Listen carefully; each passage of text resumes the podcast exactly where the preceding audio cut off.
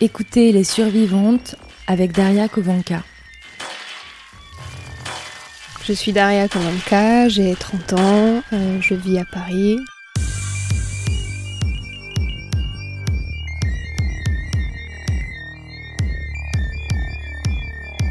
C'est long en fait, c'est toujours très frustrant parce que c'est vrai quand j'en parle, eh il faut simplifier en fait, mais le problème de la prostitution c'est que c'est un problème hyper complexe et que les mécanismes qui font qu'on en arrive à tolérer une violence extrême et quotidienne, euh, voilà, ils sont, ils, sont, longs et ils sont complexes donc, euh, donc l'histoire est, mon histoire est, est, est pareille.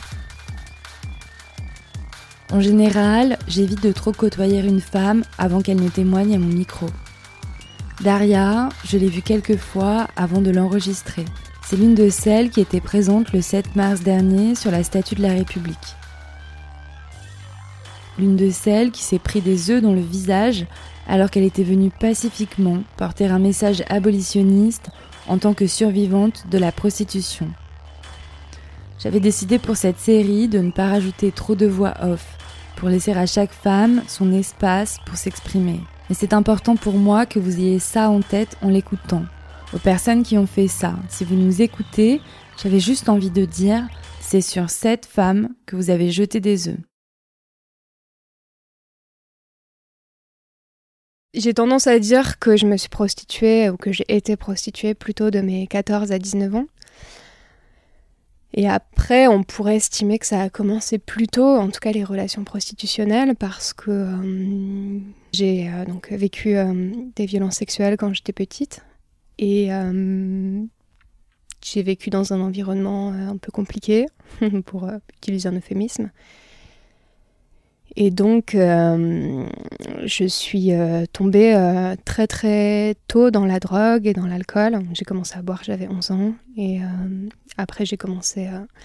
Enfin, c'est allé très très vite, enchaîner les drogues de plus en plus dures, en commençant par la fumette jusqu'à, jusqu'à, jusqu'au crack et à l'héroïne, quand j'avais 15-16 ans. Donc, du coup, à 13 ans, j'étais déjà dans des situations de mise en danger. Euh, j'étais déjà dans. dans euh, je faisais la fête, en fait. Euh, je faisais la fête. Dis ça, mais c'était pas très festif. Mais en tout cas, je, gérais. J'étais déjà dans une forme d'errance et j'avais un problème de, consommation de, produits parce que ça me permettait de déconnecter mon, cerveau et que j'en avais besoin à ce moment-là. Et donc dans cet environnement-là, dans ce milieu-là, euh, j'ai compris très très vite que euh, si je disais non aux hommes, ils allaient quand même prendre ce qu'ils voulaient. Et j'ai compris aussi très très vite que euh, si je leur donnais ce qu'ils voulaient, il y avait moyen de retirer quelque chose en échange. Et, ayant un besoin, une dépendance déjà aux drogues, euh, c'était un peu le seul moyen à cet âge-là de pouvoir consommer. Donc, euh, donc euh, voilà, très très très très très rapidement, j'ai commencé à, échanger des relations sexuelles contre des fois juste une bière, quoi. Mais voilà, j'étais en roue libre, totale. Alors j'ai plusieurs histoires qu'avec le temps j'ai repéré comme étant des, des moments importants de mon, de mon parcours, enfin de mon conditionnement en fait, parce que je pense que j'ai vraiment vécu un conditionnement. Une fois, euh, j'étais à un concert, un festival en plein air, euh, et puis bon, je me promenais et je discute avec un mec comme ça, je sais même plus de quoi, de tout, de rien, et, et on échange quelques phrases, et puis à un moment donné, il me demande mon âge, et donc je lui réponds que j'ai 13 ans. Et là, il me dit Ah, t'as 13 ans, mais c'est illégal de parler avec toi. Et donc ça, ça a été une première, euh, un premier, euh, comment dire, euh, un premier, premier moment où j'ai compris qu'en fait, les hommes échangeaient avec moi parce qu'ils voulaient du sexe et que c'était tout ce qui pouvait les intéresser. Après, que rien que le fait de parler à un homme, ça équivalait presque à, à, être déjà engagé dans, un, dans, un, dans, une, dans, une, dans une relation dont l'aboutissement était le sexe, quoi. Donc, euh, après, euh, il y a eu une fois où, euh, une fois, je me suis retrouvée dans une rêve partie dans la forêt. et j'étais avec deux mecs, je sais pas trop d'où ils sortaient. Et je vois une, une femme devant moi qui était complètement défoncée, une femme ou une adolescente, hein, j'en sais rien, qui était complètement défoncée, le souvenir un peu flou déjà dans ma tête. Mais euh, j'ai quand même vraiment ce, flash-là euh, qui revient régulièrement de ce moment où, et en fait, je vois euh, qu'elle elle dansait avec un mec, et puis à un moment donné, il la retourne, il baisse son pantalon et, et il la pénètre. Et, les deux mecs avec qui j'étais, de manière très laconique, disent Ah, bah encore une qui dira demain qu'elle s'est fait violer. Et, et je sais que j'ai vraiment j'ai enregistré ces paroles et euh, je pense que c'est un moment important parce que c'est un moment où vraiment j'ai compris que qu'on est seul hein, et que à partir du moment où on a bu, qu'on est dans une fête et qu'on n'est plus en capacité de se défendre, on est euh, on peut pas revenir en arrière après et on peut pas euh, voilà. Et il y a un, un, un, troisième moment et enfin c'est peut-être le moment le plus important J'étais très amoureuse euh, d'une fille. Euh, en plus, moi, j'ai compris tout de suite que, j'aimais les filles, que j'aimais pas les, mecs. Et la première fois que je tombais amoureuse, donc c'était de cette fille-là. Euh, elle était un peu plus âgée, euh, c'était elle qui me vendait mon, mon shit. Et, elle me fascinait complètement. Et elle m'avait invitée à une, soirée qu'elle organisait chez elle. Hum, et en fait, dans, la soirée, euh, bon, je te le raconte comme ça, je sais pas ce que tu garderas euh, à la fin, mais je te, je te, le raconte comme je le raconte euh, d'habitude. Enfin, quand je. Voilà. Ça faisait un petit moment que j'étais, que je pensais à elle tout le temps, que j'étais, que j'étais, une adolescente amoureuse, quoi, tout simplement. Et. Et, et, voilà. Et, dans cette soirée-là, voilà, j'avais un peu bu, j'étais joyeuse. et puis je passe un moment avec elle et elle me demande si un, un garçon me plaît dans le, enfin un mec me plaît dans le, dans le, dans la soirée. Donc euh, si quelqu'un me plaît, donc je lui dis ben oui. Et donc elle passe en revue tous les mecs. Euh, donc à chaque fois je disais non, non, non, non. et à un moment donné elle a compris et elle s'est tournée vers moi, elle m'a embrassée. Et euh, et alors là j'étais bah voilà, enfin les, les, papillons dans le ventre. Enfin c'était c'était un moment merveilleux quoi. Et en fait plus tard dans la soirée, euh, il y avait un petit mec qui était là. un petit, je dis un petit mec parce que c'était un petit mec tout minable, tout pourri. C'était une espèce de petit racaille euh, qui venait du quartier d'à côté, là, et qui euh, dealait du shit et qui faisait du coup un peu d'argent et qui avait un peu sa cour autour de lui, donc je le supportais pas. Et euh, j'étais au bord du, feu, en train de penser à ce moment que je venais de vivre avec la fille euh, euh, que, que, je kiffais. Et, et j'étais bien. Et, il me tend le, joint, il me fait fumer, et puis il me remplit mon verre, il me fait boire du. du, du je sais pas quoi, du, du rhum, j'en sais rien, je sais plus ce qu'il m'a fait boire, mais un alcool fort. Et.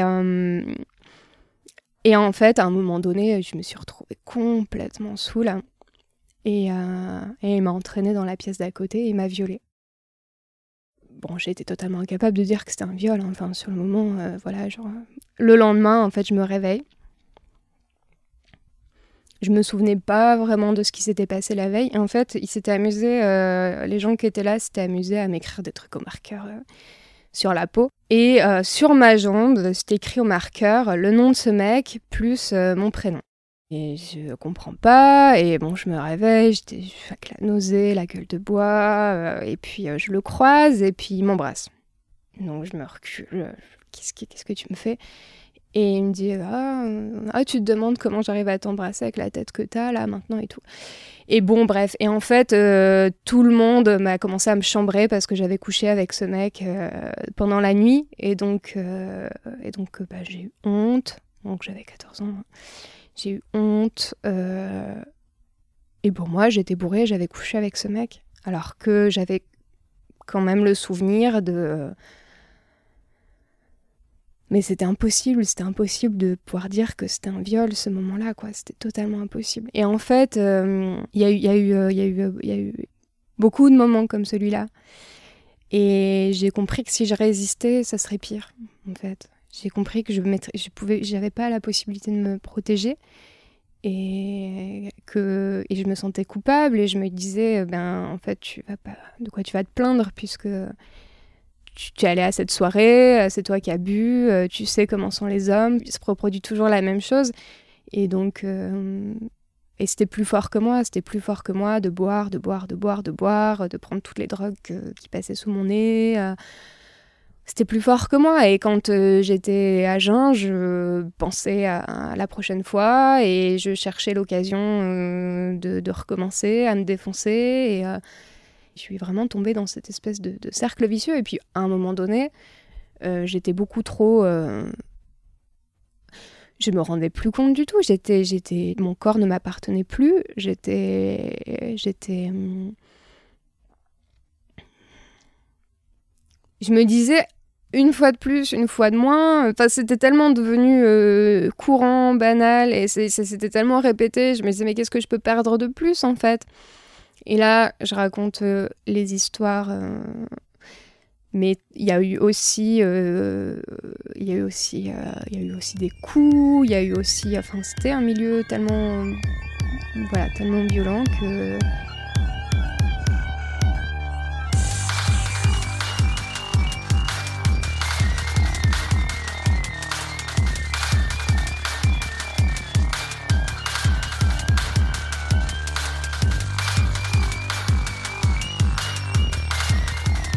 Mes 14-15 ans, euh, je me suis retrouvée euh, à partir de, ma campagne euh, pour me retrouver dans une grande ville.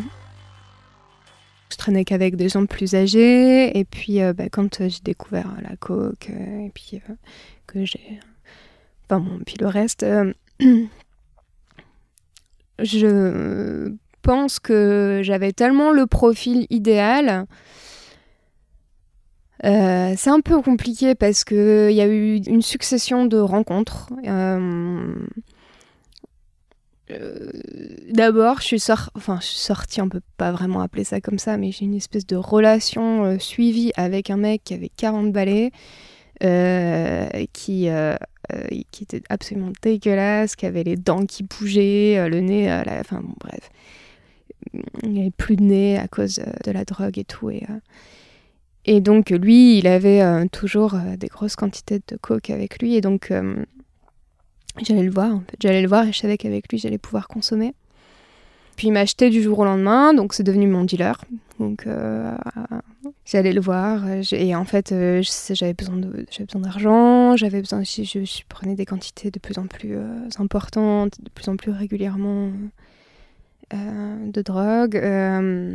et en fait alors, je te raconte la version longue, après tu couperas, tu feras comme tu veux, mais j'avais une copine, j'avais une copine qui était euh, qui se prostituait, mais bon, on n'en parlait vraiment jamais, on n'en parlait jamais, jamais, jamais, jamais.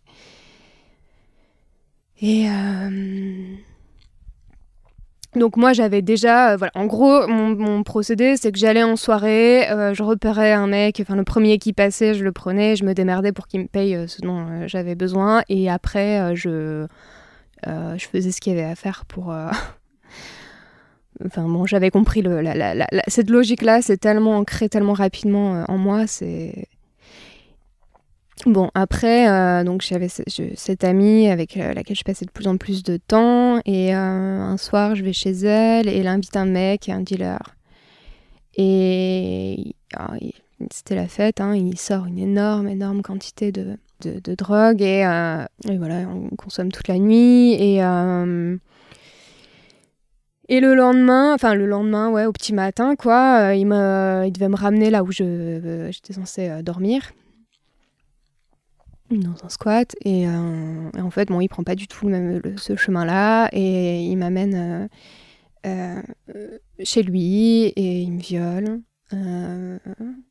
il m'a écrasé une cigarette sur la peau juste après et puis après il s'est endormi. Et en fait ce viol là ça a été un des premiers viols où je c'était un viol c'était un viol, c'était évident dans ma tête, c'était clair. Et euh, je suis retournée au squat. Euh, j'ai pris, euh, j'ai pris le, les, pochons de, drogue qu'il avait laissés sur, sur la table. Je les ai mis dans, dans, dans, mon soutif et je suis partie.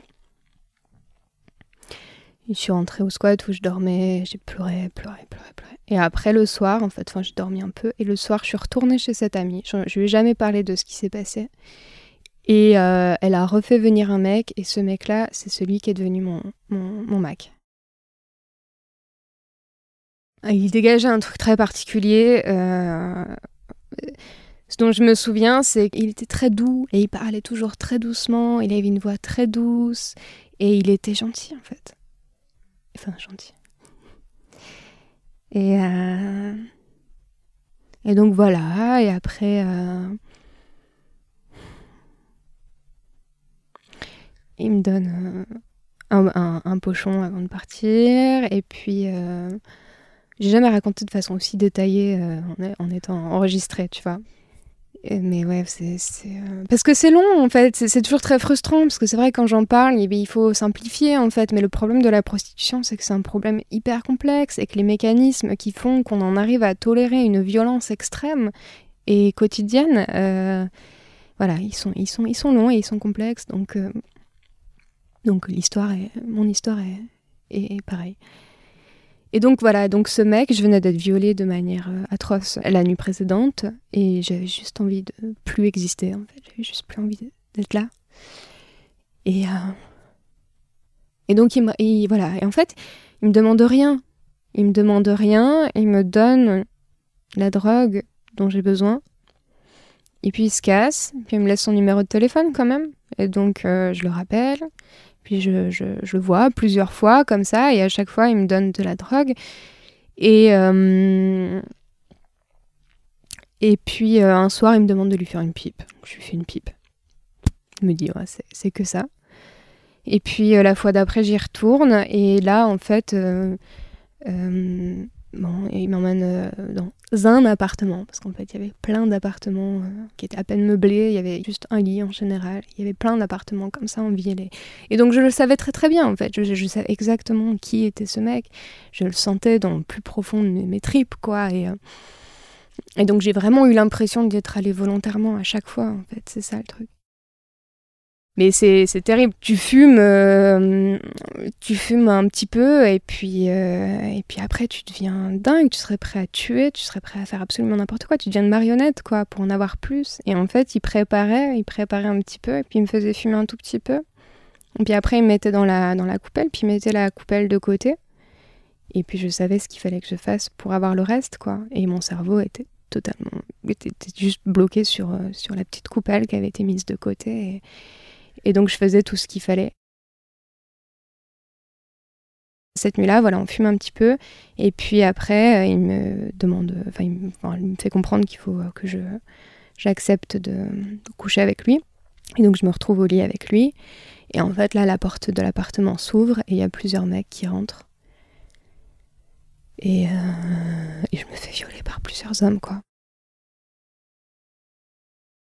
Et en fait, le viol dont j'ai parlé, plus les viols que j'avais vécu enfant, plus tout ça réuni, ça n'avait plus aucune importance. Ça n'avait vraiment plus aucune importance euh, à mes yeux. Le mec qui m'a violé euh, chez lui, euh, qui m'a écrasé une cigarette sur la peau. après ça, j'étais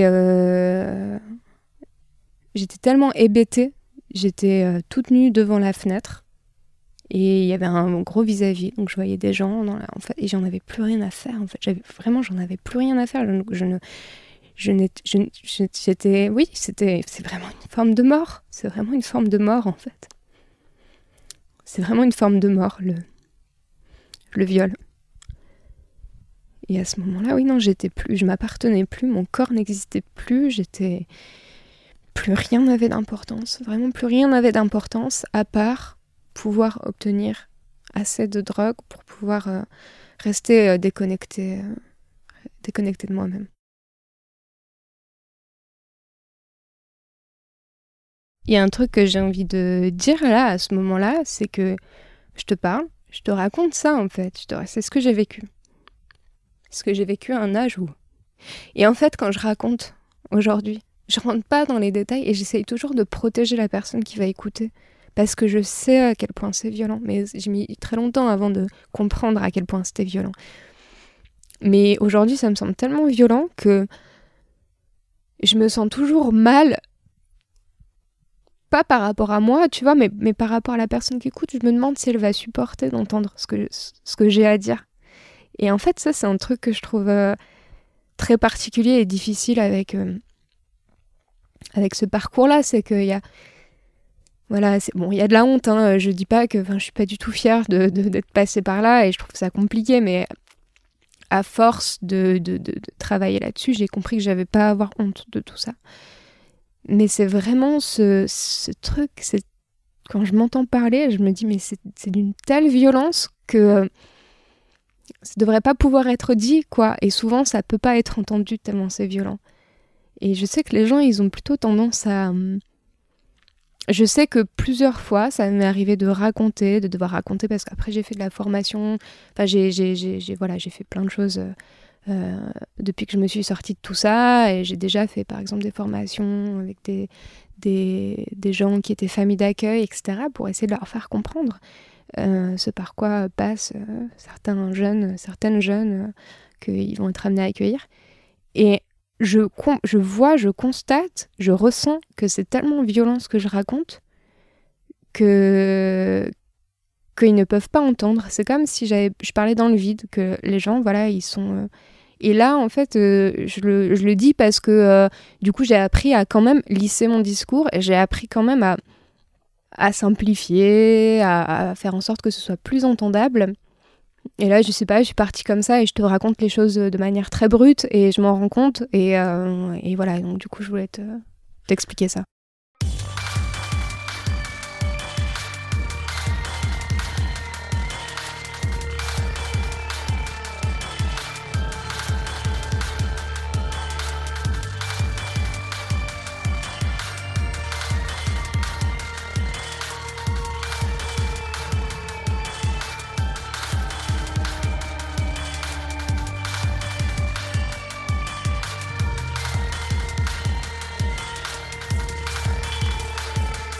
C'était un homme de, une quarantaine d'années euh, dont je connais un prénom mais qui n'est probablement pas son vrai prénom qui était euh, aussi impliqué dans des trafics d'armes et dans des trafics de drogue. Euh, alors, il y a plein de choses que je peux pas dire, évidemment. Je, je, enfin, je réfléchis, je cherche mes mots parce qu'il faut que je fasse très attention à ce que je peux. J'ai toujours peur, j'ai toujours peur de lui. Je me suis enfuie. Euh, c'est complexe et, et euh, en fait, je n'ai jamais, je n'ai jamais formulé dans ma tête à l'époque que c'était mon Mac. J'ai jamais utilisé ce terme-là pour, pour parler de lui, pour penser à lui, pour. Euh, jusque dans, dans, dans, dans, nos pensées, en fait, quand on est là-dedans, on, gomme toutes les réalités qui, qui, qu'on ne peut pas supporter, tout simplement. Et euh, donc, euh, donc euh, c'est très, très particulier de me remémorer ces moments-là, mais je... J'avais peur de lui. je savais qu'il était dangereux, je savais qu'il était violent. Euh, je savais que j'étais en un danger pour lui parce que j'étais au courant de ces trucs-là et je savais que j'en savais trop pour qu'il me laisse partir.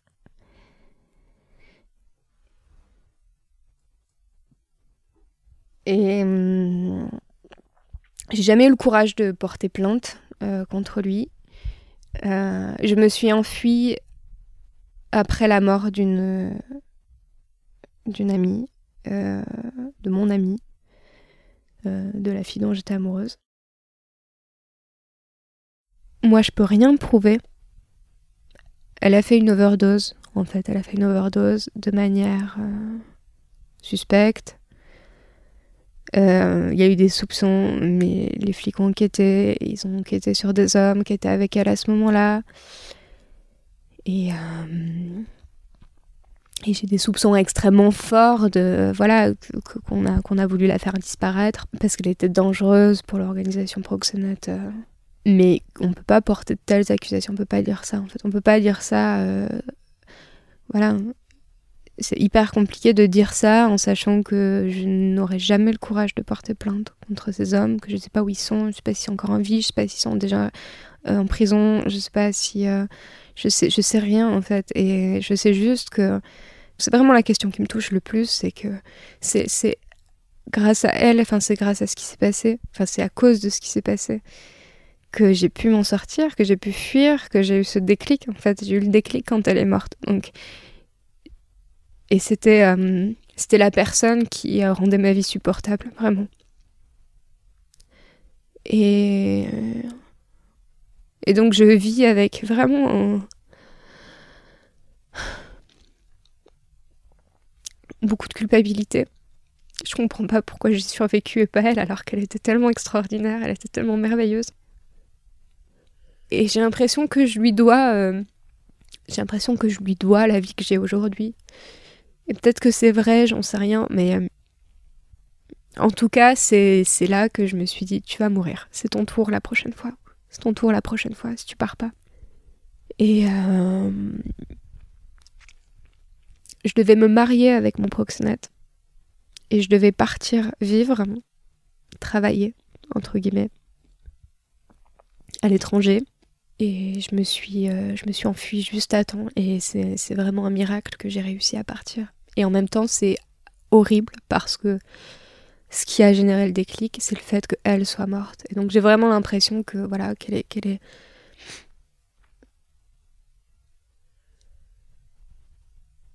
qu'elle est morte pour que je puisse vivre quoi, même si c'est ça probablement, enfin je mets peut-être un sens voilà là où il y en a pas, mais en tout cas. Et en fait j'ai même pas euh, même pas formulé vraiment pourquoi dans ma tête, mais je, je savais juste qu'il fallait que je parte et j'ai je suis partie, j'ai pris un sac à dos, j'ai détruit mon téléphone. J'ai quitté la ville euh, et euh, je me suis retrouvée à errer dans la rue euh, à l'autre bout de la France. Et, et, depuis ce jour-là, je, je, vis dans la crainte que ce mec me retrouve. Et donc, j'ai fini par, au bout d'un certain temps, j'ai essayé de mourir. J'ai essayé de mourir. Je voulais mourir, j'en avais marre. Je voulais vraiment que ça s'arrête. Je voulais pas revivre ce que j'avais vécu. Mais tout m'y ramenait tout le temps. Parce que une femme qui vit dans la rue, une fille qui vit dans la rue, à peine majeure. Une fille qui vit dans la rue, euh, elle continue à subir des viols encore et encore et encore. Et. Euh, et je me suis retrouvée à vivre avec un mec qui avait, qui fait de la prison pour proxénétisme et qui essayait de me vendre à nouveau. Et donc j'ai encore fui la ville où j'avais atterri. Et euh, je me cachais avec différents noms d'emprunt. Et, et puis voilà, puis j'ai fini par atterrir sur Paris après avoir fait une cure de désintox. Et atterrir dans un foyer où on a pris soin de moi. Et et à, commencer à reconstruire euh, en partant de très très loin et à tout réapprendre et à retrouver une, une vie d'être humain quoi parce que parce que j'étais plus un être humain après tout ça sortir de toute cette violence euh, et que j'ai commencé à reconstruire euh, oui, ça m'a, jamais lâché. J'ai continué. Enfin, je crois que c'est important de dire en fait, c'est quoi En fait, c'est pas genre du jour au lendemain tu sors de la prostitution et tout va bien, quoi. C'est, euh, il faut gérer le trauma, mais il y avait aussi ben, le, le, la peur d'être retrouvée. Et je vis avec cette peur-là là, c'est revenu parce que je milite aujourd'hui et que je prends des risques. Je prends des risques en parlant, en racontant mon histoire, en, voilà. Et, et, donc, euh, euh, je, crois que ça me quittera jamais d'avoir de, de, de, de, de m'arrêter. Euh, dans ce que je suis en train de faire parce que j'entends un bruit derrière la porte, de, d'avoir des, des, des, des, de me faire des films où on casse la porte de mon appartement, de, de regarder derrière mon dos dans la rue, de changer mon itinéraire, euh, de descendre à une station de métro parce qu'il y a un mec que je trouve louche et puis d'aller de, de, complètement ailleurs, euh, là où je suis censée aller pour, euh, pour, pour être sûr que je suis suivie par personne et que voilà, et en fait c'est ça aussi quoi, encore dix ans plus tard, c'est encore ça. Déjà, j'ai dû apprendre à le sevrage, apprendre à vivre sans drogue, c'est-à-dire apprendre à vivre avec tout ce qui se passe à l'intérieur. En fait, c'est comme si j'avais une énorme dette à payer quand, euh, quand, je, quand je suis sortie de tout ça. Parce que pendant tout ce temps, j'ai couru, couru, couru, couru, couru. Euh, j'ai fui. Et, euh, et, et j'ai fait tout ce que je pouvais pour mettre de côté bah, tout ce que j'avais vécu pendant cette période-là. Et pendant presque toute ma vie, en fait. Et donc, il a fallu que j'apprenne à vivre dans la réalité. Je, ne sais pas comment expliquer ça, mais avec la réalité, avec les sensations physiques, avec ce qui se passait dans mes tripes, avec et donc du coup, ce qui m'a permis de faire ça, c'est qu'on m'a appris à parler déjà.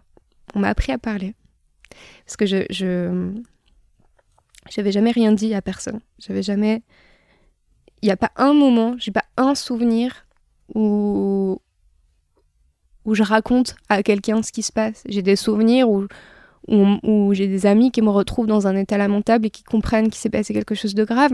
J'ai aucun souvenir d'un moment où j'ai dit voilà ce qui vient de m'arriver. Et donc tout ça, j'ai appris à le faire. Et en le faisant, euh, c'est là que c'est devenu possible de l'intégrer comme une réalité qui s'était passée déjà. Et puis ensuite de, vivre avec, d'apprendre à vivre avec. Et après, oui, bah, j'étais tellement, euh, quand je te dis que j'étais même plus un être humain, c'est que euh, la base, le sommeil, enfin dormir, manger, me nourrir, me laver, me laver, même. Euh, ça c'est un truc dont j'ai un peu honte, mais je crois que c'est important de le dire aussi, comme c'est que je, mon corps, je pouvais tellement plus le supporter, je pouvais tellement plus, je pouvais plus me laver, donc je me, et je me rendais même pas compte, j'étais tellement ailleurs, j'étais tellement dissociée que je ne sentais pas que je sentais mauvais, que, enfin, voilà, c'est ça que quand je dis que j'étais plus un être humain, c'est ça, c'est ça dont je parle. C'est hyper concret. Je crois que j'ai besoin de dire des choses concrètes, mais je, je, voilà, j'ai dû apprendre, j'ai dû apprendre à me lever le matin, à manger trois fois par jour, au moins deux fois par jour, à et à me laver le soir, et à me laver les dents, et à et à, et à vivre avec euh, un corps avec des sensations, avec des émotions. Nouer des liens, faire confiance aux gens, parce que seul on peut pas. Pas sortir de tout ça euh, seul. Et, euh, et voilà, ça a été très très long. Donc après, euh, moi, un truc qui me, qui me révolte aujourd'hui, c'est le manque de moyens pour les associations qui aident les femmes à sortir de la prostitution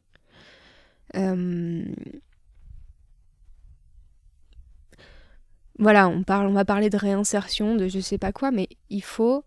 Ce qui m'a permis de, me relever et de reconstruire, c'est qu'on m'a donné du temps. On m'a donné un endroit où j'étais en sécurité et on m'a donné du temps parce que j'avais absolument aucune ressource. J'avais moins de 25 ans donc j'avais pas le RSA, j'avais, j'avais rien. Et, euh,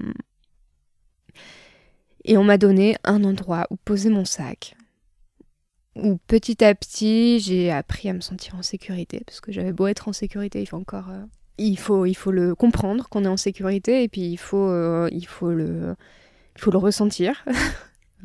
Ça paraît abstrait, mais voilà. Et euh, pendant toute cette période-là, quand je dis qu'il a fallu que j'apprenne à me laver, à dormir et à manger, à parler, euh, j'étais totalement incapable de travailler ou de gagner ma vie ou de, ou de même faire des papiers pour obtenir des ressources. Enfin, euh, voilà, tu vois, j'avais vraiment besoin de, de tout. De tout.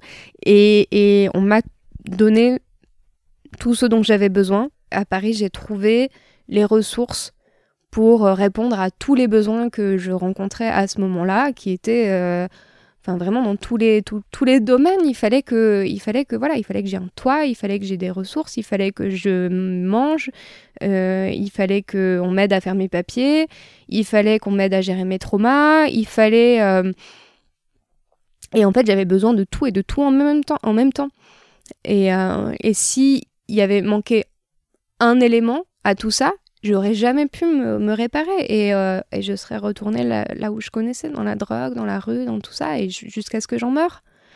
Et, et ce qui est terrible aujourd'hui, enfin, voilà, j'ai quand même, je suis sur le terrain, donc je rencontre des femmes toxicomanes, des femmes prostituées très régulièrement. Et, et, euh, et euh, je, enfin, le mouvement d'Uni, euh, je vois comment ça se passe pour. Et en fait, c'est vraiment du bricolage. On, essaye, de, on essaye de trouver des foyers d'hébergement et on passe de chambre en chambre et, et on fait des dossiers, mais les dossiers prennent du temps et pendant ce temps-là, les femmes n'ont pas de ressources et, et c'est impossible. C'est impossible. C'est, enfin, les chances de réussir à se sortir d'une telle ornière euh, avec si peu de moyens, c'est ça tient du miracle quand une femme réussit à sortir de la prostitution.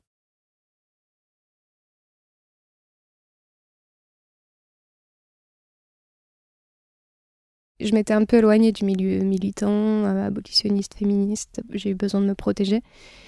Et je suis revenue dans le milieu militant il y a le, 8 mars 2020, en fait, le jour où j'ai fini aux urgences, euh, parce que je me suis fait tabasser pour avoir porté un message abolitionniste en manifestation. Et donc j'ai vécu une année euh, tellement violente, tellement, tellement dingue, que je suis très en colère, en fait, je suis très très en colère. Et, c'est vraiment compliqué d'expliquer à quel point c'est horrible d'avoir tout ça, parce que aujourd'hui je vais beaucoup mieux, mais pendant des années, euh, ma vie n'a été que euh, succession de cauchemars, de flashbacks, de ça a été ça a été vraiment long et difficile pour me reconstruire après ça quoi. Et donc j'ai fait ce travail là tout en entendant en permanence partout, tout le temps, tout le temps, tout le temps, tout le temps, tout le temps des discours euh, des discours, euh, des discours scandaleux sur, euh, sur, sur la prostitution, voilà, c'est c'est voilà, du négationnisme quoi, en permanence dans les médias quand on parle de prostitution. C'est c'est glamourisé. C'est d'une part, il y a ça. Et d'autre part, quand j'ai commencé à vouloir parler publiquement de ce que j'avais vécu, euh, de ce qui se cachait derrière le, discours. Euh, parce que tu sais, je te disais tout à l'heure que moi, j'étais, à, chaque instant, j'avais l'impression d'y être allée volontairement. Et puis, euh, enfin bon, voilà, les choses n'ont fait que s'aggraver jusqu'à ce que je me retrouve vraiment dans une situation d'esclavage total. Mais malgré tout, je continuais à prétendre que, que voilà, que euh, c'était ma vie, euh, que euh, j'étais libre, que c'était ouais, le mode de vie que j'avais choisi. Enfin bon, voilà, on se raconte des trucs pour survivre, quoi. Mais, mais voilà, donc je n'entends que cette parole-là, qui est un mensonge, qui est un, qui est un énorme mensonge, qui, voilà. Et ça met très en colère que les gens ne, ne comprennent pas que c'est un mensonge. Et donc euh, tout ça, ça crée une situation où je me retrouve en permanence attaquée personnellement par des, euh, souvent des personnes assez jeunes, hein, mais, mais, pas que, pas que, mais voilà, par des gens qui me disent que j'ai simplement vécu une, une mauvaise expérience du métier, euh, qu'il y en a d'autres qui le vivent très bien, que c'est un choix, etc. Et en fait, à un moment donné, j'ai envie de hurler, de hurler que c'est ça que j'ai vécu en vrai, et que c'est ça que vivent euh, euh, la quasi-totalité des femmes qui sont dans la prostitution aujourd'hui, et des mineurs, enfin les 10 000 mineurs en France qui se prostituent. Euh, on peut utiliser tous les euphémismes qu'on veut, on peut minimiser autant qu'on veut, mais c'est ça la violence qui se cache derrière. Et en fait, à un moment donné, oui, il faut, faire attention Je comprends que ce soit difficile à entendre, mais, j'ai envie que les gens euh, sortent de, ce déni, de cette, bulle, de, cette, ce, de ces... Et, comprennent que, que euh, en ce moment même, il y, a des, adolescentes qui vivent ça. En ce moment même, il y a des adolescentes qui vivent ça. Et il y a des adolescentes qui sont même attirées par euh, ce milieu et qui vont tomber dedans. Et, euh, parce que, euh, parce que des, gens qui se prétendent féministes et qui sortent des, discours totalement hallucinants sur le soi-disant travail du sexe prémâchent le travail des proxénètes et les envoient, les envoient vers ça. Et ça, c'est dingue. C'est, j'arrive pas à le supporter. J'arrive pas à le supporter. Donc aujourd'hui, je me dis, le, seul outil que j'ai à ma disposition, la seule arme que j'ai à ma disposition, c'est de dire voilà ce que j'ai vécu. Voilà ce que c'est la prostitution. Voilà ce qui se cache. Bien sûr que tu vas pas aller voir le, premier venu en lui disant ouais, tu sais quoi, euh, l'année dernière, j'ai été volée violée par 10 hommes. Non. Non, tu peux pas faire ça. C'est pas possible. Ou euh, quand je vais rentrer, euh, je vais me prendre une droite et, par mon Mac parce que parce que euh, j'ai traîné trop longtemps dehors, ou que je lui ai pas dit où j'étais, ou que je sais pas quoi. Enfin, c'est pas possible de dire ça quand on est dedans. C'est impossible.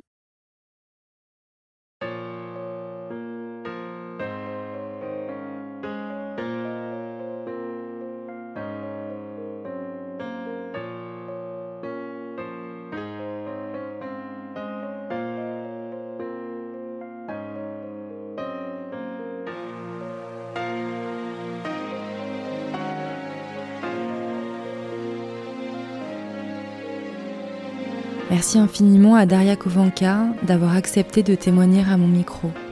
Merci à elle d'avoir le courage de mener ce combat publiquement.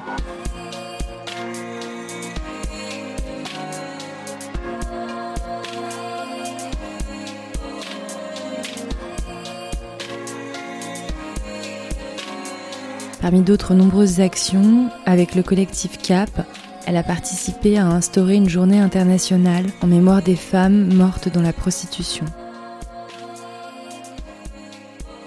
Je souhaite leur dédier cet épisode.